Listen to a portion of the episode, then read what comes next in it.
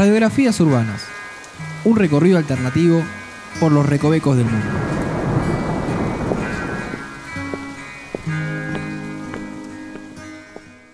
Bienvenidos a un nuevo episodio de Radiografías Urbanas.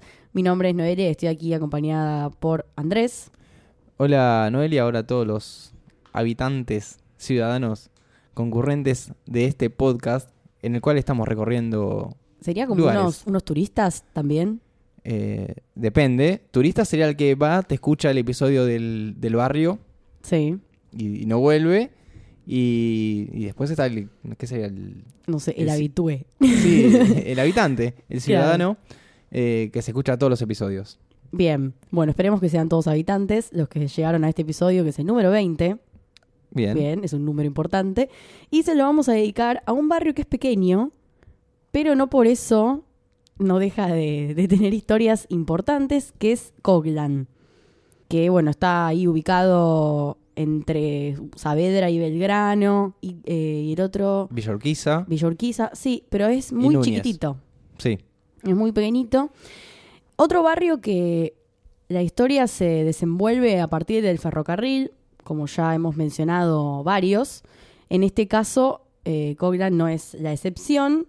En octubre más o menos del 1887 se terminan entregando a un, un hombre llamado Emilio Noguier la concesión de un ramal ferroviario que va a ser el, el que después se va a construir ahí. Y para esto se consiguen más o menos unas 30 hectáreas de Belgrano Ajá. para transformarse luego en lo que va a ser Coglan. Igualmente, siempre, como en los otros barrios, primero la estación, Después, después, el el barrio. Sí. ¿no? Porque apenas eh, la estación se, se funda, se empiezan a lotear los terrenos, como siempre, ¿no? Eh, Primero los trabajadores y así sucesivamente va creciendo la, la población. Eh, o sea, en 1891 ya tenemos la inauguración de la estación y de ahí en más va a ir creciendo y se va a ir desarrollando la zona. Esto en realidad, o sea, lo menciono como punto de partida, pero no es nada diferente a muchas otras historias. Lo que sí es diferente es por qué el barrio se llama así. Bueno, Es un nombre raro. es un nombre raro. Y también es raro porque es en base a un ingeniero llamado John Coglan, Ajá. que tiene una particularidad que, bueno, él se gradúa en la Escuela de Artes y Manufactura de París, Sí. después va a trabajar al Reino Unido en obras públicas y va como pasando por varios países y participando en diferentes construcciones. Esto llama la atención de nuestros representantes políticos de la época y decidieron contratarlo para que participara en la construcción del puerto de Buenos Aires. Ajá. Algo que después finalmente no se concretó. Pero bueno, el tipo se quedó unos 30 años acá trabajando, pero eh, en lo que eran los ferrocarriles, digamos, en la construcción de las vías ferroviarias. Por eso después el barrio va a adoptar el nombre de Coglan. Pero algo muy extraño y cuando hace unos años se inauguró un libro que se llamaba Coglan, una estación, un barrio, que es de Alfredo Nocetti y Emilio Vence, estaban como celebrando esta publicación y todo, y habían invitado a Italo Bretti, que es un ingeniero también, especializado en la revisión histórica de la carrera, digamos. Ajá. Y él conocía la historia de Coglan. Entonces, cuando estaba en esta presentación, eh, dicen que la imagen de Coglan que estaba ahí, eh, Italo Bretti agarra y dice, no, este no es Coglan. ¿Cómo que no es Coglan? ¿Cómo que no? Sí es. No, no, no, no es, dice él. O sea, él lo conocía, eh, de haberlo estudiado y todo. Dice, no, no, este tipo que está en, la- en esta, en esta foto, este dibujo, no es Coglan. Cuestión que eso generó una incertidumbre total en todos los que estaban ahí. Y no solo, sino porque empezaron a entrar dudas del tipo, bueno, ¿Coglan será quien dijo ser?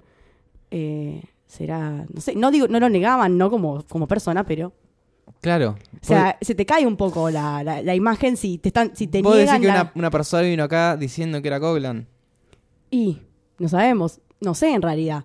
Pero en esta fiesta, por decirlo de alguna manera, lo que pasó fue que participó Marta Coglan, que era una descendiente directa, y ella decía, no, que sí, que sí era, Ah, ok. que podía comprobar que era. Igual no sé porque, por lo que yo sé, no lo conoció, porque si tenemos en cuenta que Coglan estuvo viviendo acá hasta 1887, es obvio que Marta Coglan es algo que o sea, No lo conoció, pero sí, puede llegar a tener documentación. podría llegar a tener documentación y aparentemente eh, desde la línea directa de la familia les dieron a ellos esta foto o esta ilustración de él. Ajá. Pero es extraño por un lado, porque si vos te pones a pensar otros eh, otros profesionales conocidos, no sé, viste que todos tienen las imágenes y son conocidas y todo, pero en este caso No hay registro fotográfico de- No. del señor ni, ni nada. no hay sé. registro y eso puede ser que parezca extraño, porque aparte vos pensás que terminaron nombrando un barrio en su honor Sí. y no tenemos ni idea de si la cara está bien o no. ¿Qué pasó? En el periódico El Barrio retomaron esta historia en octubre de 2011 cuando se estaba celebrando lo- el 120 aniversario del barrio, Ajá. cuando fue que se presentó el libro en ese, en, digamos, en ese momento. Y bueno, más adelante, cuando retomaban esta historia y se preguntaban cómo puede ser que, no sé, personas tan importantes como, no sé, Roca, Moreno, etcétera, todos tienen, o sea, todos sabemos más o menos cómo eran, si bien no vimos fotos, pero en el caso de Coglan no, y es algo tan importante para, para el barrio. Pero bueno, quisieron rastrear a Italo Bretti en su momento para continuar esta investigación y ver qué él pensaba. Y resultó que, bueno, el señor falleció. Dejando el misterio El ahí. misterio ahí. Porque él fue la el que pica. dijo, este no es. ¿En base a qué dijo que este no es? Y porque él lo había estudiado, había estudiado toda su obra y eh, estaba Pero- seguro que no era él. Ah, Evidentemente tenía acceso a algún tipo de información que sí, no, pero los tipo demás de- no. Más que información, imagen. Bueno, sí, de imagen, pero evidentemente su estudio había, no sé, logró conseguir la imagen de cómo era y no coincidía con lo que estaban mostrando en la presentación de ese libro. Y así que eso quedó medio abierto, porque al final no sabemos. No sabemos si... Tal vez nunca sepamos. No, por mí si fue un impostor. no lo sé. O tal vez a Bretti lo mataron por develar. No, tal vez se vio confundido toda su vida. Así. Vos estás, estás eh, dudando de su carrera.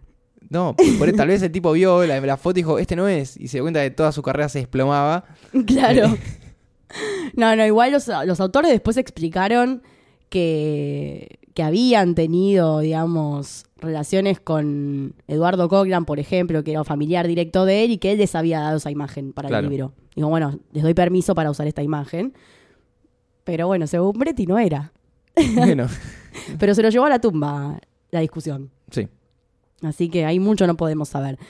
Partiendo desde esta duda y este misterio sobre el fundador, vamos a seguir en ese mismo trayecto y vamos a hablar de una leyenda que corre por el barrio que dicen que en la estación Coglan de tren a veces sube un hombre que tiene la particularidad de pedir limosnas pero no tiene párpados. Es decir, está como con los ojos abiertos Claro. porque no tiene manera de, de de otra forma, digamos, claro, de cerrarlos.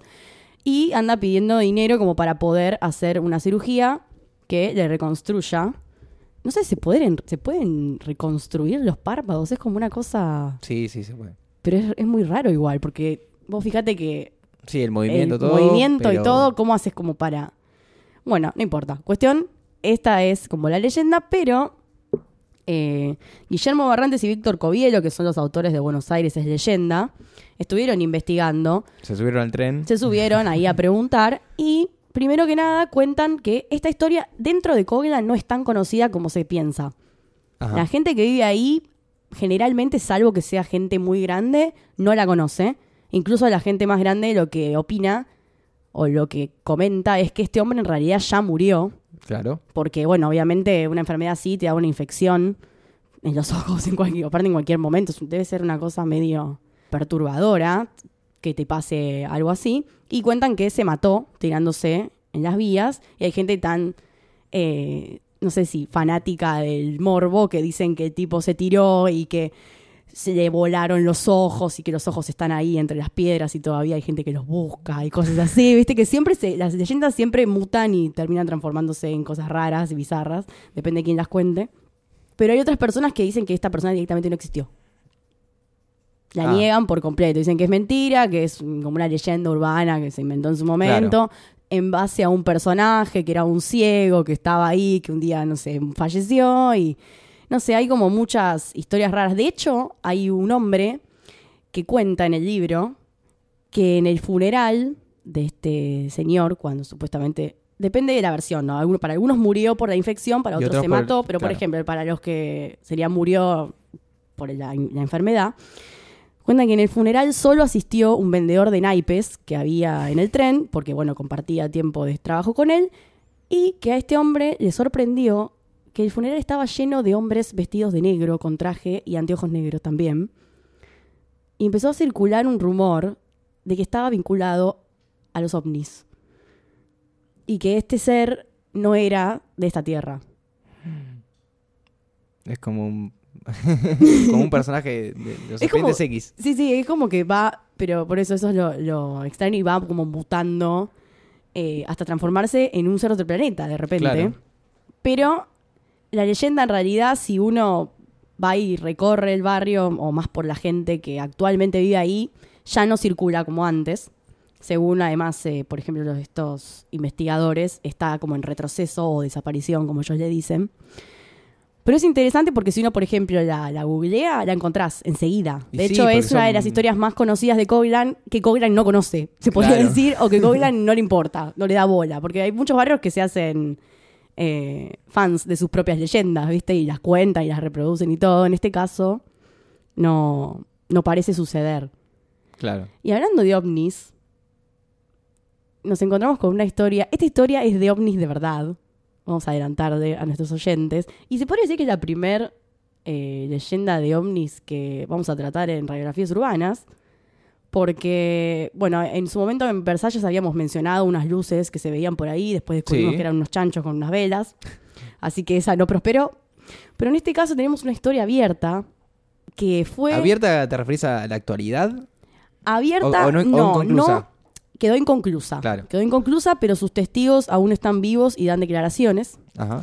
Primero que nada, vamos a agradecer a visionomni.com.ar, que son los que proporcionan esta información y que hicieron una investigación larguísima. Si ustedes quieren googlear Vision Omni Coglan o algo así, porque yo obviamente se las voy a contar, pero pueden leer las transcripciones de las entrevistas a los protagonistas que hacen estas personas.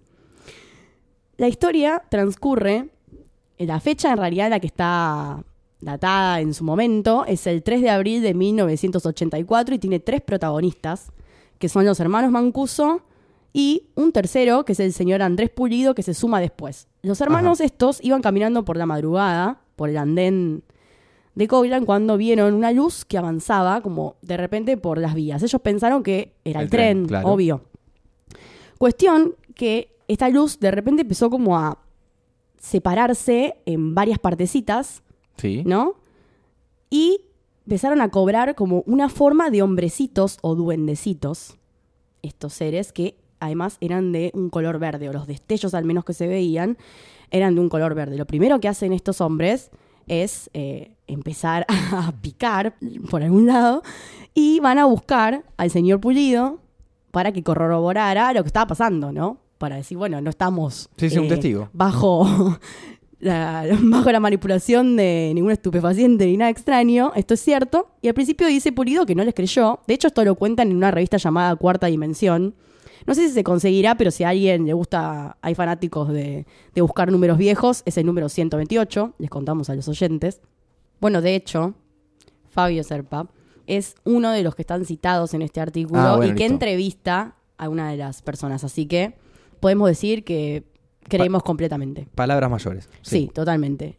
Así que por eso mismo también lo traje, porque me parecía que tenía la, la relevancia y la autoridad suficiente como para poder hablar del tema. Continuando. El señor Pulido va hacia el lugar, arrastrado por los hermanos Mancuso en este estado de, de shock de lo que estaban viendo, y efectivamente comprueba que sí, que es verdad, y que los hombrecillos que ellos habían dicho estaban por ahí correteando y se desplazaban por todas partes. Dice él igual que algunos eran naranjas, esto se, Ajá. se podría decir que en cierta forma se distancia un poco porque los, los hermanos lo veían verdes. Bueno, pero qué sé yo, viste. Un También- efecto óptico. Totalmente, exacto. Y había alrededor de cinco, algunos dicen diez, depende eh, la entrevista. Todo este artículo de Visión Omni sigue la investigación y empieza a buscar a los protagonistas años después Ajá. para poder corroborar los hechos y ver qué, qué más tenían para agregar. Además, cuando esto sucedió, muchos de ellos no, no hablaban al respecto. Finalmente, eh, algunos de los investigadores de la página logran contactar al señor Pulido y explicó algo que antes no había dicho, que tenía que ver con la muerte de una persona que había ingresado un mes antes más o menos de que aparecieran estos hombrecitos Ajá. al hospital peruano, muerto, pero sin ningún síntoma. No, fue, no estaba ni electrocutado porque lo habían encontrado en, el- en las vías del tren. Sí. Pero no, no tenía nada. Era como que no se sabía por qué había muerto y nunca se supo. Entonces él decía que esto estaba completamente relacionado a lo que iba a suceder después, que era la aparición de los hombrecitos. ¿Y por qué? Porque según él, evidentemente o habría habido algún tipo de contacto o de acercamiento que habría terminado con su vida. Después pasó esto, que los terminaron viendo ellos. Aunque él es una relación que hace después Claro. Le caen las con fichas. los años. Mm. Le termina cayendo la ficha de esto.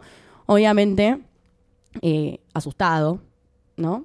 Por una cuestión natural de que si alguien murió antes por haberlos. No sé si haberlos visto, por este caso no se sabe lo que pasó con el hombre. Pero no sé, yo estaría asustada. Sí, sí, igual, no sé. Ir a una zona de tren de noche. El hecho, eh, más o menos, es alrededor de las 2 de la mañana. Claro. O sea, como que vos estás volviendo a algún lugar y de repente. Y Igual es muy raro porque a esa hora lo fueron a buscar al otro tipo. Y puede ser. A esa hora, no sé si ya había tren. Me parece que ya no, no, hay tren. no había tren. Puede ya haber algún tren de carga. O bueno, un- unos eh, eh, extraterrestres en busca Claro. de contacto humano. Igual el señor Pulido, podemos decir que es alguien, no sé si yo confío tanto en su testimonio, porque en la entrevista que le hacen, él dice que el hecho tuvo mucha, mucha repercusión, Ajá. pero yo estuve buscando eh, por otro lado, y la verdad que no encontré, porque generalmente cosas de ovnis uno suele... Sí, hay por todos lados. Y los medios suelen levantar esas historias porque son cosas que, que gustan a la gente, pero no, no encontré ningún registro. Y algo que me llamó la atención y por lo cual estoy dudando de, no de su veracidad, sino de su salud mental, es que él dijo que después de esto, por la magnitud que tomó el hecho, apareció un conjunto de música que tomó el nombre de los Enanitos Verdes, cosa que es mentira, porque los Enanitos Verdes aparecen en los 70 y esta historia es de los 80. Ajá. ¿Entendés? Entonces, hay algo que no está bien en su memoria, evidentemente que es cronológico, porque él explica la, la aparición de esta banda con ese nombre por eh, los enanitos verdes que él habría visto, los duendecitos, Claro. o los marcianitos, no sabemos No sabemos. que- de qué se trata. Lo cual, si uno solo, o sea, solo con una leve investigación, no tenés que hacer eh, un gran chequeo de información para saber que eso es mentira. Entonces, yo de ahí dije, bueno, esto es muy extraño. Ya más adelante en la investigación nos encontramos de nuevo con los hermanos Mancuso. Entonces dije, bueno, vamos a darle otra oportunidad a esta historia. Y ellos cuentan que reafirman la existencia de las pequeñas criaturitas y dicen que según ellos parecía que estaban inspeccionando la zona, ¿no? Un- como un trabajo de exploración. Sí. Y que según ellos lo que tenían, no sé si era como la piel verde, sino como un uniforme verde. Que los ojos, bueno, eran grandes, medio separados, como una cosa medio humanoide, pero pelados, eran calvos. Es como que encaja un poco con la descripción perfecta del marciano, ¿no? El, el que Sí, tiene la el cabeza el ovaladita. extra- claro. El extraterrestre clásico, para decirlo Bueno, así. puede ser algo que con el tiempo hayan ido como creando o relacionando con la, no sé, cultura popular. Claro, en base a lo que... A lo que vas escuchando, viendo y... Sí, ah, tal vez fueron construyendo con el tiempo. Sí, después esta no sabes imagen. si realmente viste eso o no. Sí, sí, es que yo creo que algo de eso seguro hubo, pero bueno, lo que parece que estaban haciendo, según los hermanos, era explorando un poco eh, la tierra firme que, que habían tocado. Y lo más interesante que tiene esta investigación es que al final empiezan a buscar leyendas que expliquen Ajá. un poco qué podría haber sido esto que, que podrían haber visto estas personas. El señor Pulido, además, me olvidé de decir, dice que hubo muchos más testigos, que esto pasó varias veces y que lo llegaron a ver hasta más o menos 10 personas, cosa que los hermanos dicen que no. Claro. Mm. Obviamente que las veces que él dice que otras personas lo han visto, eh, no fueron el momento, sino en algunos sí, sí. días sucesivos. Supuestamente el, el hecho se repitió alrededor de, no sé, 15 días, por ejemplo. No sé si seguidos, pero más o menos. En un término de 15 días lo, lo han visto más personas. A las que no pudieron contactar a todo esto, no pudieron contactar a nadie, solo a ellos. Bueno, volviendo al tema de la leyenda explicativa, ellos encuentran una historia mapuche en la que se habla de un ser llamado Anchimayen o Anchimayen, no sé bien, viste cómo se pronunciará porque que según cuentan se manifiesta eh, en forma, digamos, como de una luz, Sí. pero son espíritus malignos que se dejan ver en señal de malos augurios. Ajá.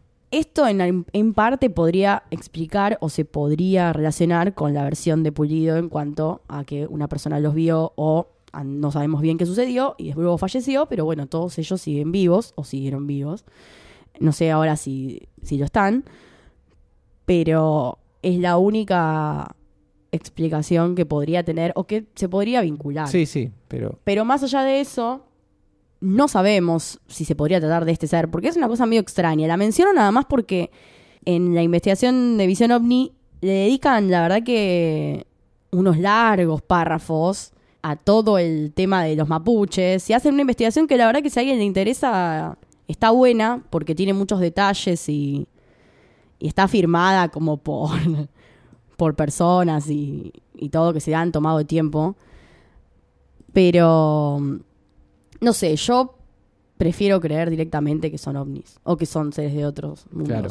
directamente. No sé, no sé si se podría explicar desde ese lado. es que si no hay pruebas no puedes explicar nada. No, en realidad no hay pruebas de nadie. Es todo del boca a boca, se Claro. podría decir. Alguien dijo que vio, yo también vi, todos vimos, vamos a salir en esta revista. es un poco así. Y el señor Serpa decidió creer, porque él es un creyente. Claro. Así que estas son las historias que tenemos de Coglan. Si te diste cuenta, ninguna está verificada casi. Bueno, verificada no es la palabra. Confirmada Sí, ninguna está confirmada del en, en todo. un 100%, claro. Pero me parecía que era el recorrido que había que hacer simplemente porque ya desde el nombre es todo dudoso. Sí. Desde ahí podemos rescatar todas otras historias que pueden quedar abiertas en el- nuestro imaginario. Si alguien más tiene datos para aportar, siempre son bienvenidos. Yo siempre conocí Coglan por el lugar ese en que cuando te tomás el tren hacia Suárez, para ese lado, el Mitre, en el que te despertás y decís, me pasé. Porque, viste Claro. que antes de Belgrano, entre Retiro y Belgrano, si te tomás el tren que va para el lado de Suárez, justo ahí bifurca y es Drago Sí. o Coglan. Y me ha pasado de despertarme y decir, ¿qué hago acá?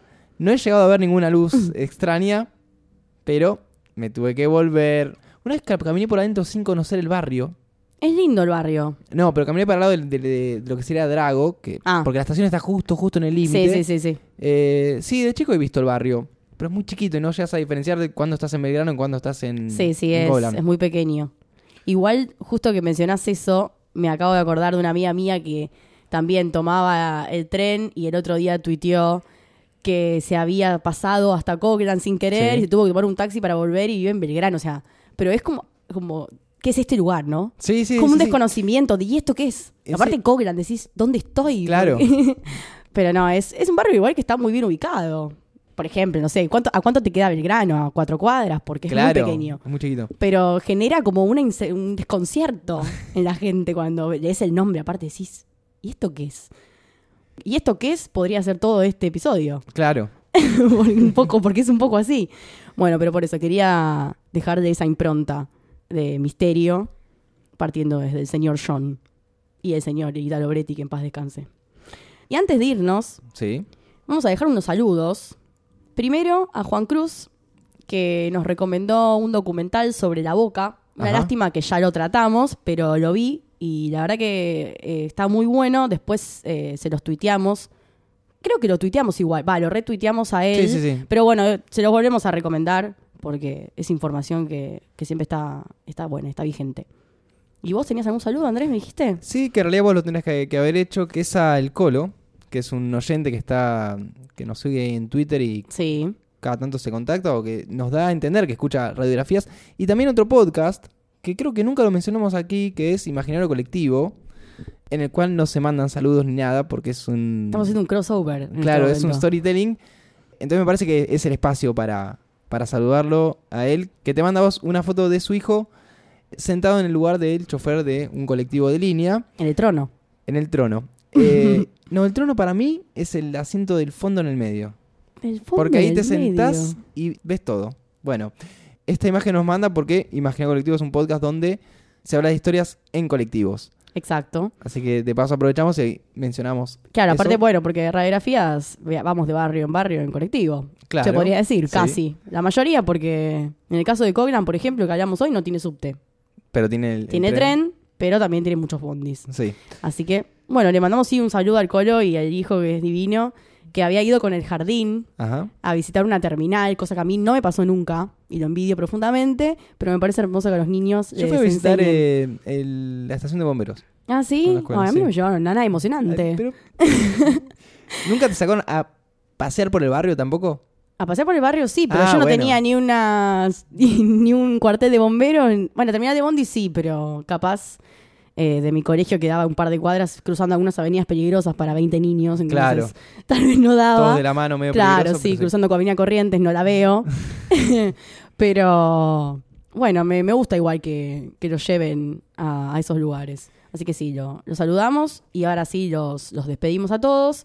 Hasta el próximo episodio, que podemos adelantar que va a ser especial.